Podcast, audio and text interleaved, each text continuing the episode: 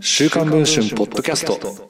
今話題の文春スクープを5分で解説。電子版デスクの村井源がお届けします。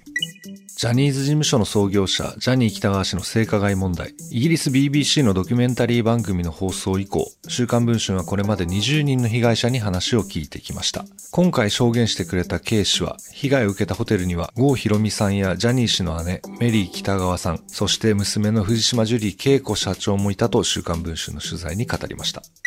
1974年5月3日、大阪中之島のフェスティバルホールで、フォーリーブス郷ひろみジョイントリサイタルが行われていました。当時13歳だった大阪在住の K 氏はその前日、ジャニー北川氏に大阪グランドホテルの7階のスイートルームに呼び出されました。フォーリーブスのファンだった姉が送った履歴書はジャニー氏の目に留まり、前年暮れに一度会っていました。二度目となる面接に、母と姉の3人で臨むと、K 氏に向かって、泊まっていきなよとジャニー氏は声をかけ、母と姉は帰っていったと言います。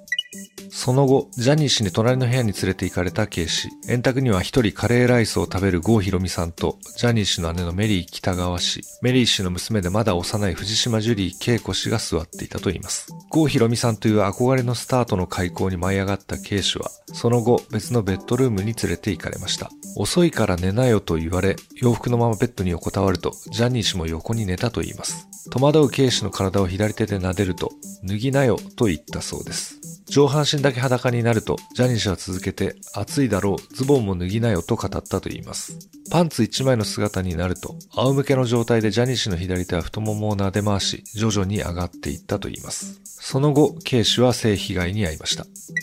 翌日、会場で K 氏はジャニー氏から2000円を渡されたと言います。終演後に一人で放置されたため帰宅すると、1時間後にジャニー氏から電話があったと言います。冷たい声でなんで帰ったのと言われ、その後連絡は来なかったと言います。ジャニーズ事務所に K 氏の被害やジュリー氏らがその場にいたかどうかについて尋ねましたが、回答はありませんでした。この記事の続きはぜひ週刊文春の電子版の方でお読みいただければと思います。それでは本日のポッドキャストはこの辺りで。